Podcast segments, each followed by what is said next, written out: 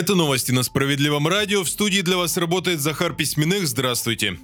Обучение в колледжах и техникумах должно быть бесплатным. С такой инициативой выступил Сергей Миронов. Так лидер справедливоросов отреагировал на желание правительства ввести критерии национального рейтинга таких учебных заведений. По словам Сергея Миронова, в первую очередь колледжам и техникумам не хватает доступности. Раньше, подчеркивает парламентарий, именно они становились для многих граждан единственной возможностью получить образование помимо школьного. Сейчас же изучение востребованных специальностей становится недоступным доступным для многих семей. Сергей Миронов уверен, что обучение в колледжах и техникумах должно быть бесплатным. Это позволит в том числе увеличить количество выпускников с такими нужными рабочими специальностями.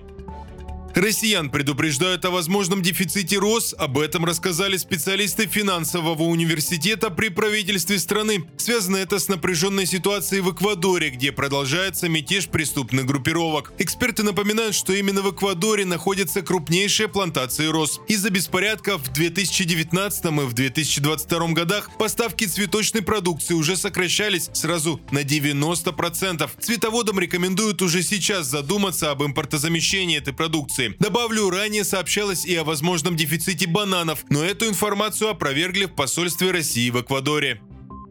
На полках российских поездов станет больше места, об этом рассказали в РЖД. Там разработали новые, более совершенные вагоны. Они шире предшественников на 30 сантиметров. Это позволит увеличить длину полок для пассажиров сразу до 2 метров. Шире должны стать и проходы. Новые вагоны могут выйти на линию уже в декабре этого года.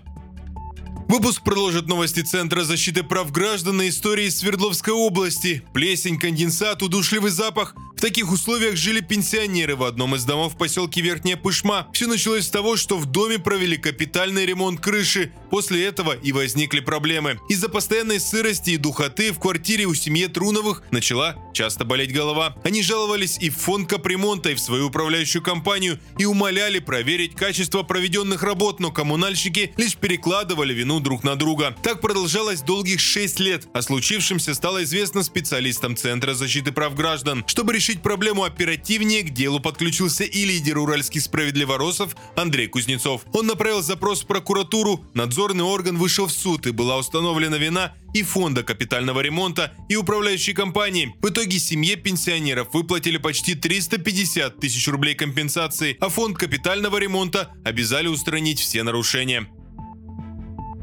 На этом пока все, не переключайте волну.